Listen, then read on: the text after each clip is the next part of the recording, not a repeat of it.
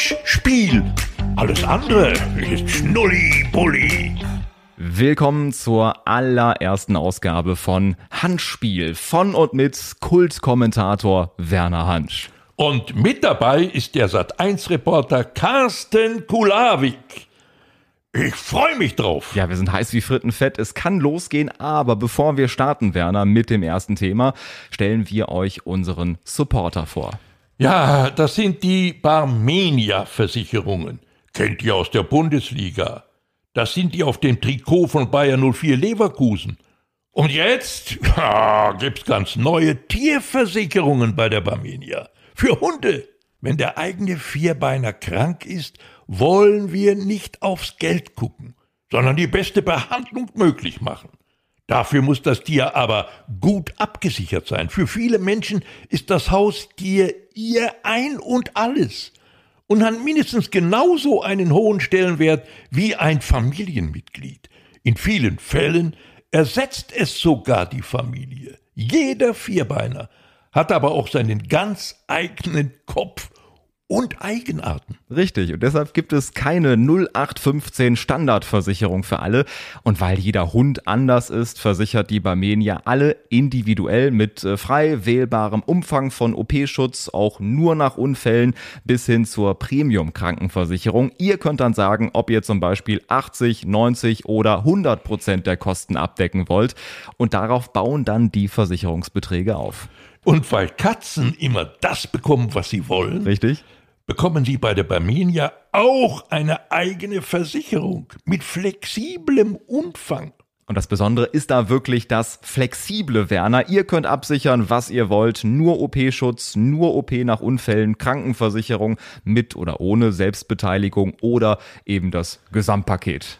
Alle Informationen zu den Barmenia Tiertarifen findet ihr in der Folgenbeschreibung. Und dann können wir loslegen mit unserer Folge, Werner. Letztes Jahr warst du im Container bei Promi Big Brother, der älteste Teilnehmer aller Zeiten. Hattest da sogar Geburtstag im Container und dann direkt mal die Krone abgeräumt. Du als Promi Big Brother 2020. Ähm, was ist danach so alles passiert? Jetzt haben dich vielleicht ein paar Menschen einige Wochen und Monate nicht gehört oder nicht gesehen. Was ist dann alles so passiert? Wie ging es danach weiter? Ja, es ist natürlich eine ganze Menge passiert. Ich ich, äh, ich weiß auch nicht, äh, wie ich da reingekommen bin. Ich musste diese Chance nutzen, weil ich ja, wie gesagt, total am Boden war.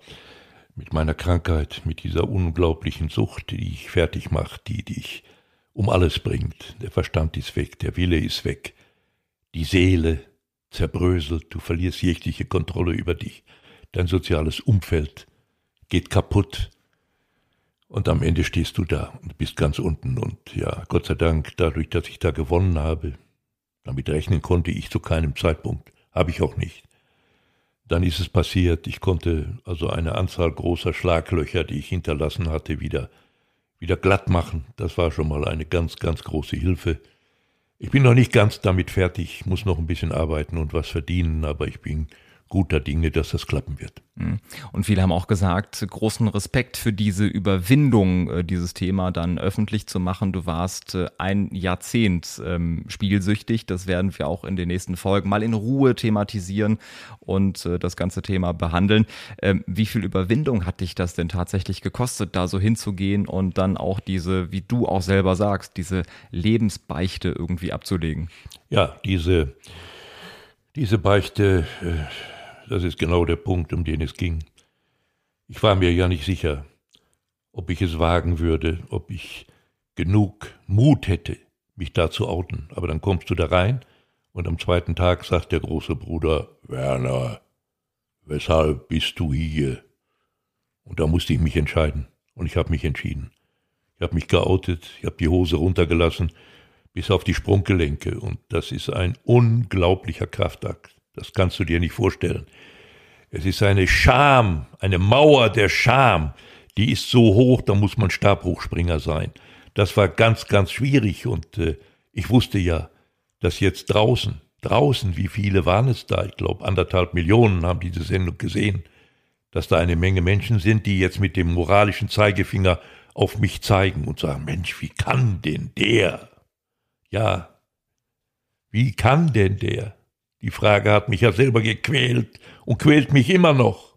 Das ist eben diese Krankheit, diese Sucht, die so eine Gewalt über dich entfalten kann. So.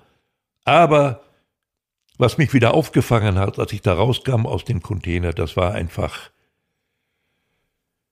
diese unglaubliche, diese überbordende Welle an Zustimmung, an Respekt, an Sympathie dafür, dass ein Mensch in meinem Alter noch die Kraft hat zu so einer Lebensbeichte sozusagen.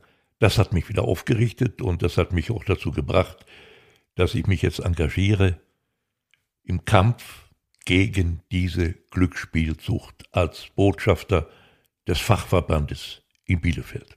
Das heißt, du äh, machst auch Präventionsarbeit, du hältst beispielsweise Vorträge, da geht es vermutlich auch um eine Zielgruppe, so 14- bis 18-Jährige, die beispielsweise auch durch Online-Casinos, durch äh, schnelle Sportwetten, es gibt ja überall diese Angebote, diese Werbung, das kennen wir von allen Sendern, wo auch beispielsweise im Rahmen von Fußballübertragungen dann eben diese Werbung äh, gemacht wird natürlich auch. Und du möchtest wahrscheinlich da ein Zeichen setzen und sagen, Leute, passt auf, denn man kommt viel schneller schneller da rein, als man vielleicht vermutet, wenn man sagt, ach, ich setze doch erstmal nur einen Fünfer ein. Ja, das ist genau der Punkt. Ne? Es geht unheimlich schnell. Das kann man beinahe gar nicht glauben. Das ist so, nicht? wenn einer anfängt und äh, er stellt fest, mit 5 Euro Einsatz äh, hat er leider nicht gewonnen, dann versucht das mal mit 10 und ruckzuck hat die Suchtfalle zugeschnappt und wer da nicht, äh, und viele haben dann einfach nicht mehr die eigene psychische Kraft, um auf den richtigen Weg zurückzufinden. Dann musst du Glück haben, wenn du vielleicht ein gut sortiertes familiäres Umfeld hast als junger Mensch. Und wo das nicht ist, bist du ganz, ganz schnell verloren. Und da will ich ansetzen. Und das geht nur durch mein Vorbild, durch meine eigene Lebensgeschichte. Die will ich vor jungen Menschen entfalten und will ihnen sagen, so, das erzähle ich euch, damit euch das nicht genauso passiert wie mir. Es gibt keinen anderen Weg als den der Prävention gegen diese Sucht, weil es gibt jetzt ab 1. Juli einen neuen Glücksspielstaatsvertrag. Da werden sehr, sehr viele Angebote, die es da gibt, im Online-Bereich werden alle legalisiert.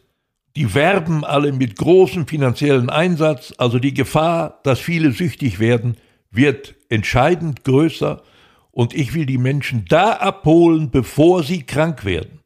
Das ist mein Ziel und es ist auch das einzig wirksame Ziel, denn an diesem Glücksspielstaatsvertrag wird kein einziges Komma mehr geändert. Der Spielerschutz ist nicht hinreichend in diesem Vertrag begründet. Diesen Vorwurf mache ich der Politik. Mhm. Was bekommst du so an Feedback, an Rückmeldungen beispielsweise bei diesen Vorträgen oder in deiner Tätigkeit als Botschafter? Gibt es Menschen, die sagen, Mensch Werner, großen Respekt, dass du ähm, dich da hinstellst, dass du sagst, Leute, das ist ein mahnendes Beispiel. Andere hätten sich vielleicht versteckt und gesagt, nee, ich stehe da gar nicht zu. War das eine Option? Ja, also die Reaktionen sind ausgesprochen positiv, muss ich sagen. Das ist so. Und äh, das äh, macht mich auch optimistisch, dass ich da auf dem richtigen Weg bin. Natürlich, äh, du musst eine Sprache finden mit den jungen Menschen. Ne? Äh, und vor allen Dingen, was ganz wichtig ist, sie nur vom Spiel abzuhalten, ist natürlich eine zentrale Aufgabe. Aber du musst diesen jungen Menschen gleichzeitig Sinn vermitteln.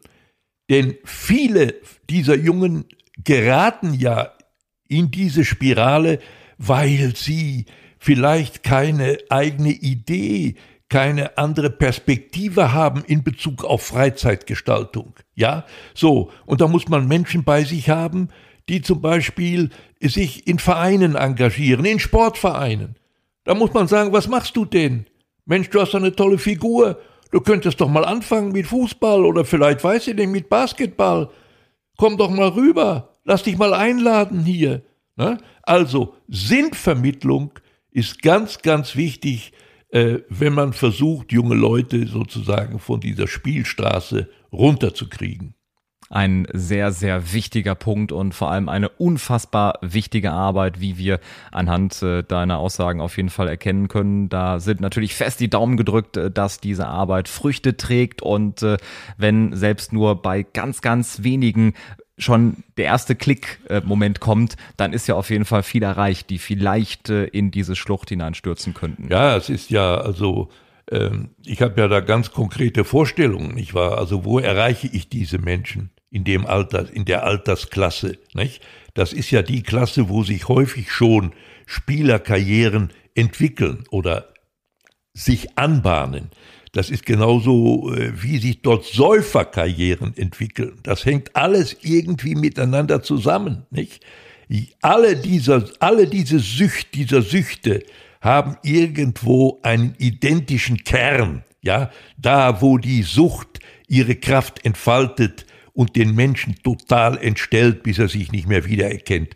Das haben die alle an sich, nicht? Und äh, das ist eben so. Nicht? Wir wissen zum Beispiel, was den Tabak angeht. Ne?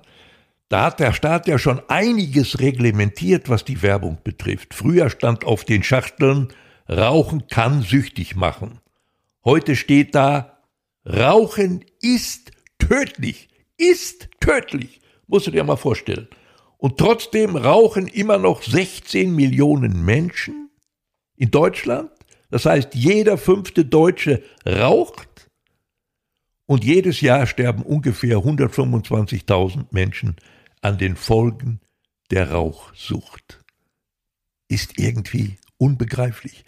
Nicht? Und das, das spiegelt diese Kraft der Sucht wieder, die eben auch mit dem Rauchen verbunden ist. Sicher, manche versuchen davon wegzukommen, aber die Rückfallquote ist auch erschreckend hoch.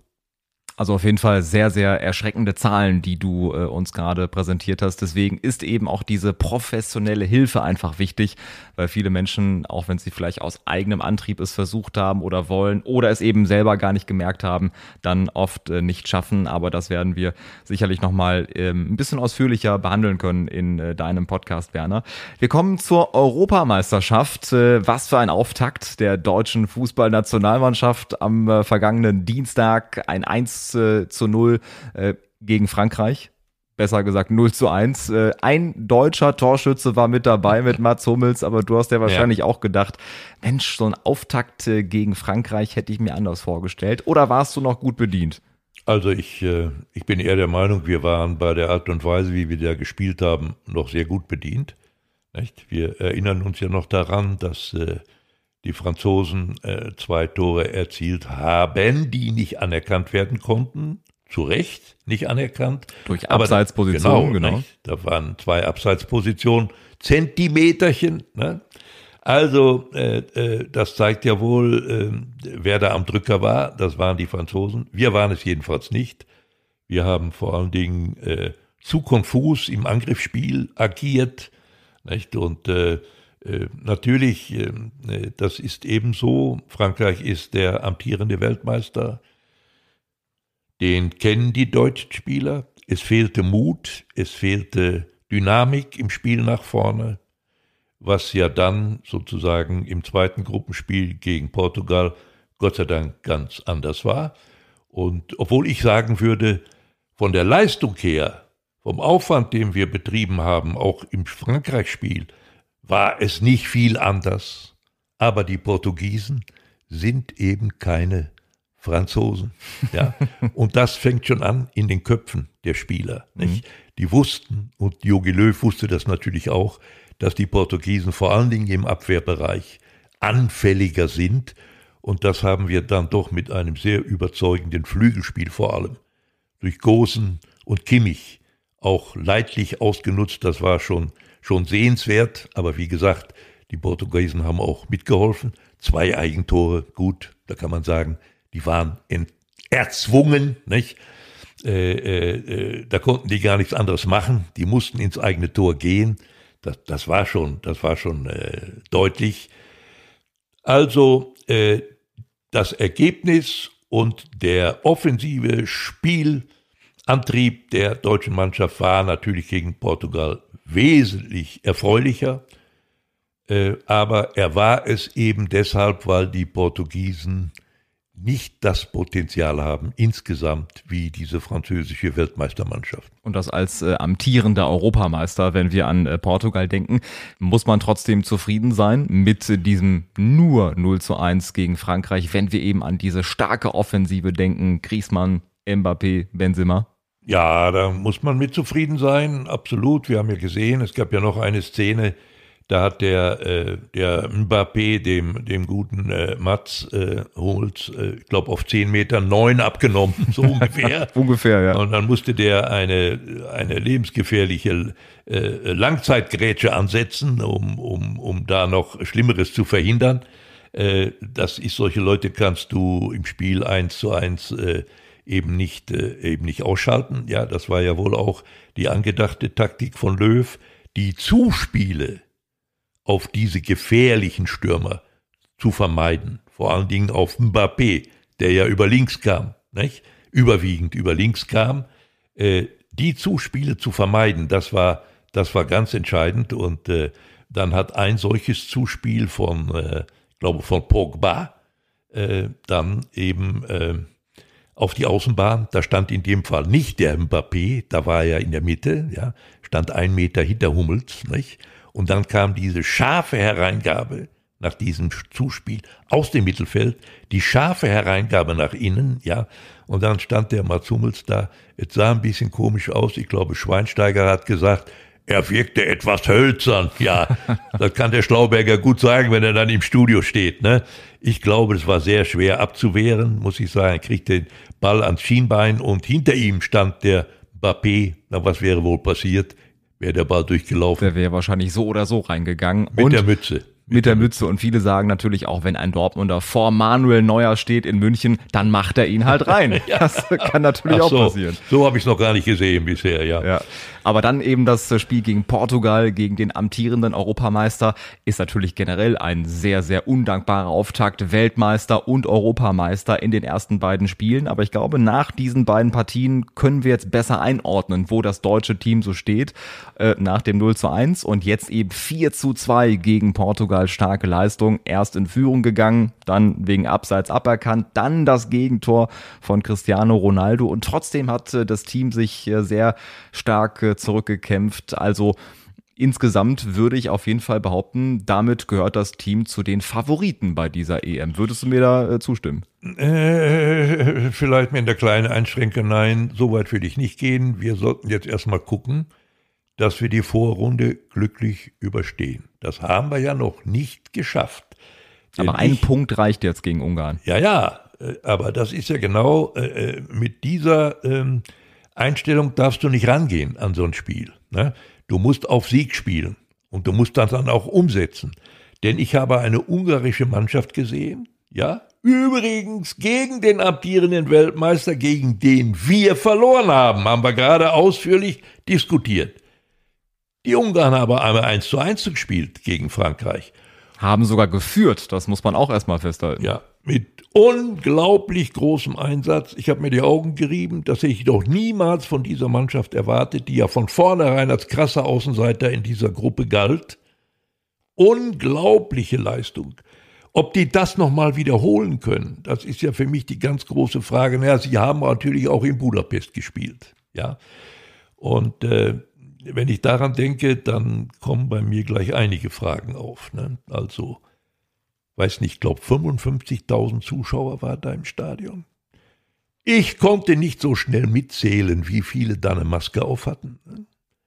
Das ist aber, glaube ich, von der UEFA eigentlich vorgeschrieben. Mhm. Ja, auch in München hatten nicht alle eine Maske auf. Bei den 14.000 sollen es ja gewesen sein. Ne? Auch nicht ganz korrekt. Und ich sage dir an dieser Stelle schon, ich bin mal sehr, sehr gespannt, wenn wir den 11. Juli haben und dann unterm Strich abgerechnet wird.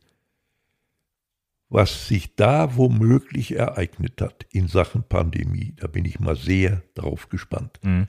Vor allem, wenn du überlegst, sinkende Zahlen, also sinkende Inzidenzen, ähm, Intensivstationen, die ein bisschen Entspannung registrieren und sagen, es liegen nicht mehr ganz so viele Corona-Patienten auf den Intensivstationen. Auf der anderen Seite, wie du sagst, äh, Fans reisen quer durch Europa.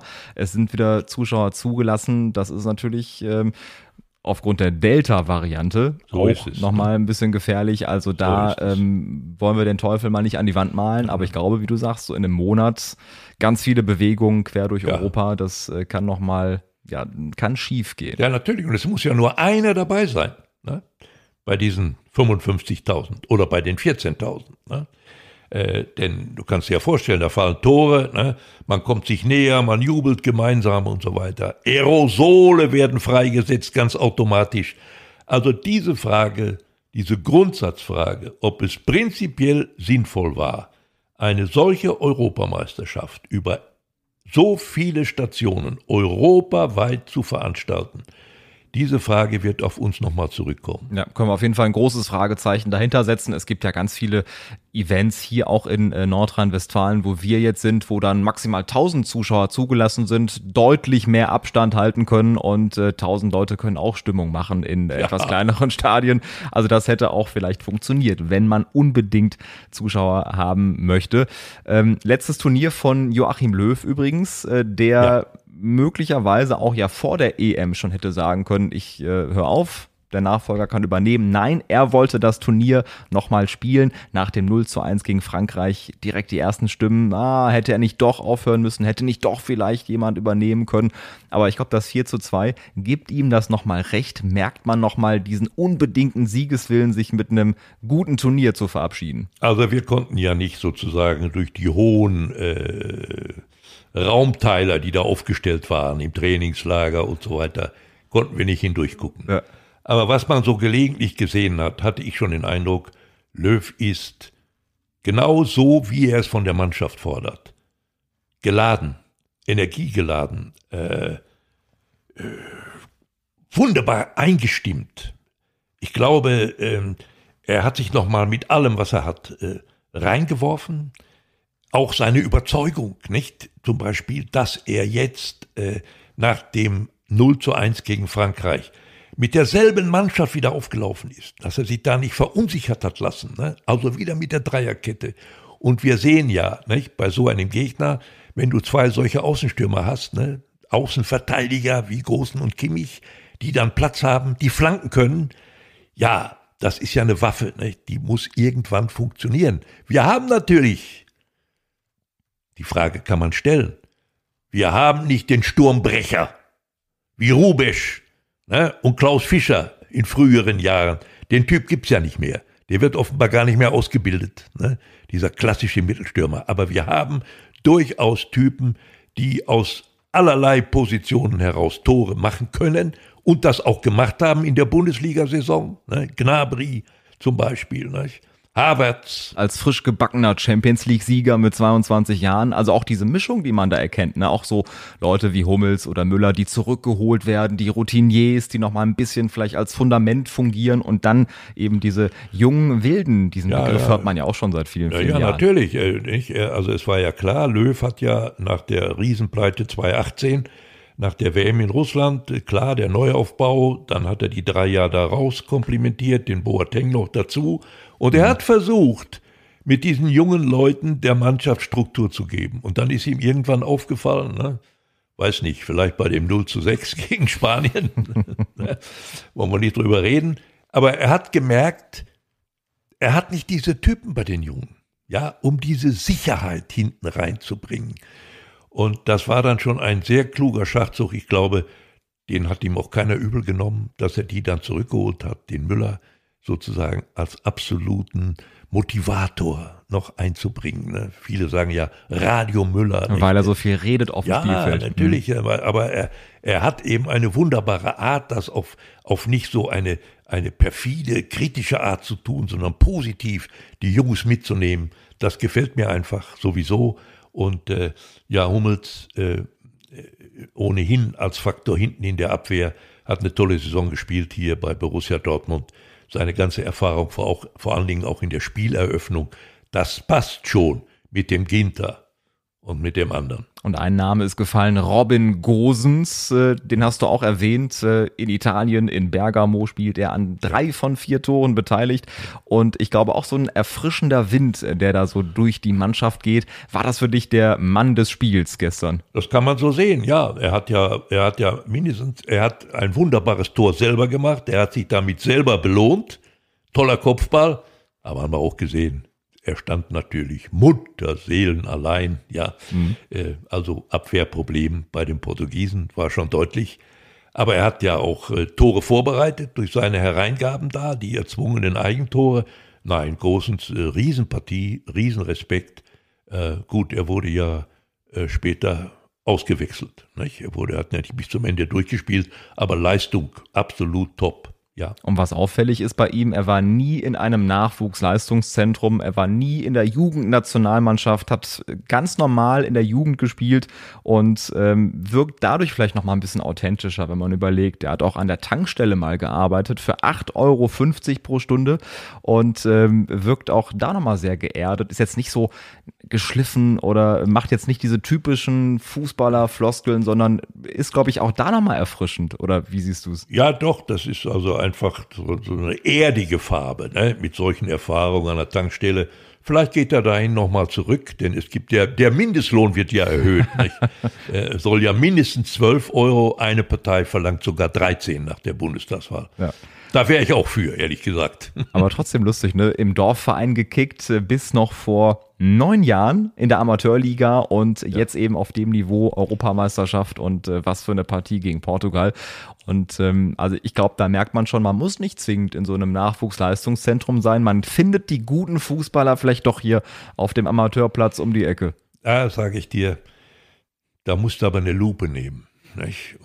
Aber in seinem Fall hat es funktioniert. Da musst du gucken wie ein Goldsucher. Denn diese Fälle, die du jetzt über den Großen beschrieben hast, die wird es immer weniger geben. Das ist so. Leider, muss ich sagen. Nicht? Diese typischen Straßenfußballer, die gibt es ja schon ganz lange nicht mehr. Und wer da aus einem Dorfverein dann am Ende so eine Karriere macht, du, da müssen aber ein paar gute, mhm. äh, äh, wie soll ich sagen, Edelsteinfinder, Entdecker dabei gewesen sein, die dabei geholfen haben, die schon sehr früh vielleicht zufällig mal sein Talent irgendwo erkannt haben. Nicht? Ansonsten sind die jungen Leute, die einigermaßen einen Ball geradeaus bewegen können, schon so früh erkannt, nicht? Äh, in den Computersystemen der großen Entdecker. Äh, auf andere Weise kommst du da auf einer gar nicht mehr hin. Und als der Entdecker ihn entdeckt hat, hatte er noch Restalkohol vom Abend davor, weil er mit seinen Freunden noch feiern war. So ist das in der Amateurliga und es hat äh, trotzdem gereicht, um da eben entdeckt zu werden. Ist das für dich auch eines der schönsten Fußballmärchen des Jahres, wenn man das nochmal hört? Ja, das, äh, das ist es schon, aber ich sag dir mal, äh, so schön das jetzt ist mit dem Großen, nach meiner Erfahrung werden die großen Stars bei solchen internationalen Events erst in der nächsten Runde entdeckt. Und da entfalten die sich also in der sogenannten K.O.-Phase, Achtelfinale. Gucken wir mal, da werden wir vielleicht noch den einen oder anderen entdecken, die dann sozusagen Spieler des Turniers werden. Der jüngste Spieler, der älteste, der beste Torwart und so weiter. Das werden wir ja alle noch, noch erfahren. Also Werner drückt so ein bisschen auf die Euphoriebremse, wie ich gerade merke. Aber ist vielleicht nicht verkehrt, wenn man so ein bisschen ja. mal bremst und sagt, Leute, ja. auch die vier Tore gegen Portugal nicht überbewerten. Ja, ja. Äh, wie gesagt, äh, im Raum steht immer noch die, ich gebe zu, relative Unwahrscheinlichkeit, dass wir rausfliegen. Wir können gegen Ungarn verlieren.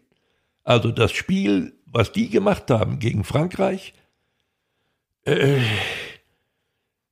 lässt bei mir doch eine gewisse Vorsicht aufkommen. Ne? Wir müssen damit rechnen, dass die nochmal wieder alles reinwerfen, denn die haben ja nur eine Chance. Ein Punkt würde denen nicht genügen. Also ein Unentschieden, äh, was ja von vornherein feststeht, wenn die anfangen, reicht Ungarn nicht. Die müssen gewinnen, um tatsächlich noch weiterzukommen. Und deswegen wird es auf jeden Fall sehr gefährlich, sagt der Mahner und Warner. Ich hätte ja fast schon äh, den Karl Lauterbach des Fußballs genannt, oh. aber so weit wollen wir jetzt mal nicht gehen. Werner, ich habe zum Abschluss unserer Folge ein Zitat von dir mitgebracht. Ich möchte natürlich am Ende der Folgen mal ein Zitat von dir mitbringen. Und äh, du findest vielleicht heraus, in was für einem Zusammenhang du dieses Zitat mal verwendet hast bei einem Fußballkommentar. Früher war es ein Privileg, einen schlechten Geschmack zu haben. Heute hat ihn jeder. das kann ich ja kaum glauben. Ging es da um das äh, bunte Trikot vom VfL Bochum oder was war das? Ich habe viele bunte Trikots gesehen, du, aber dass mich das zu einem solchen Zitat sozusagen animiert haben soll, das kann ich mir kaum vorstellen, einen schlechten Geschmack zu haben. Früher war es dann, das würde ja heißen, früher hatten alle einen guten Geschmack. Da war es kein Privileg, sondern da, hatte, da hatten ihn alle. Nee, das war auch nicht so. Das glaube ich auch nicht. Nein, nein, nein, das muss ich zurückweisen. Und zwar äh, äh, mit aller Energie. es hat großen Spaß gemacht, lieber Werner. Das war die erste Folge von Handspiel und denkt dran, abonniert den Podcast auf der Podcast-Plattform eures Vertrauens auf Spotify, Deezer, Apple Podcasts, Podimo und, und, und. Und lasst uns eine gute Sternebewertung bei Apple Podcasts da, denn das hilft uns ja enorm bei der Sichtbarkeit. Tja, lieber Carsten, äh, also Kompliment gebe ich zurück, hat mir auch äh, Spaß gemacht. Ne? Und ich denke, wir hören uns wieder ne? hier bei Handspiel.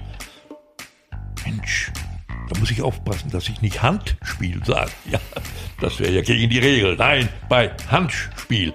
Und ihr wisst ja, alles andere ist Schnulli-Bulli.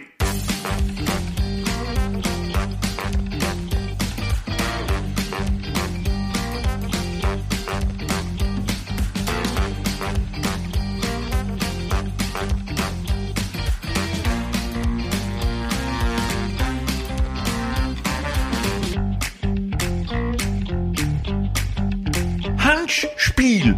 Alles andere ist Schnulli-Bulli.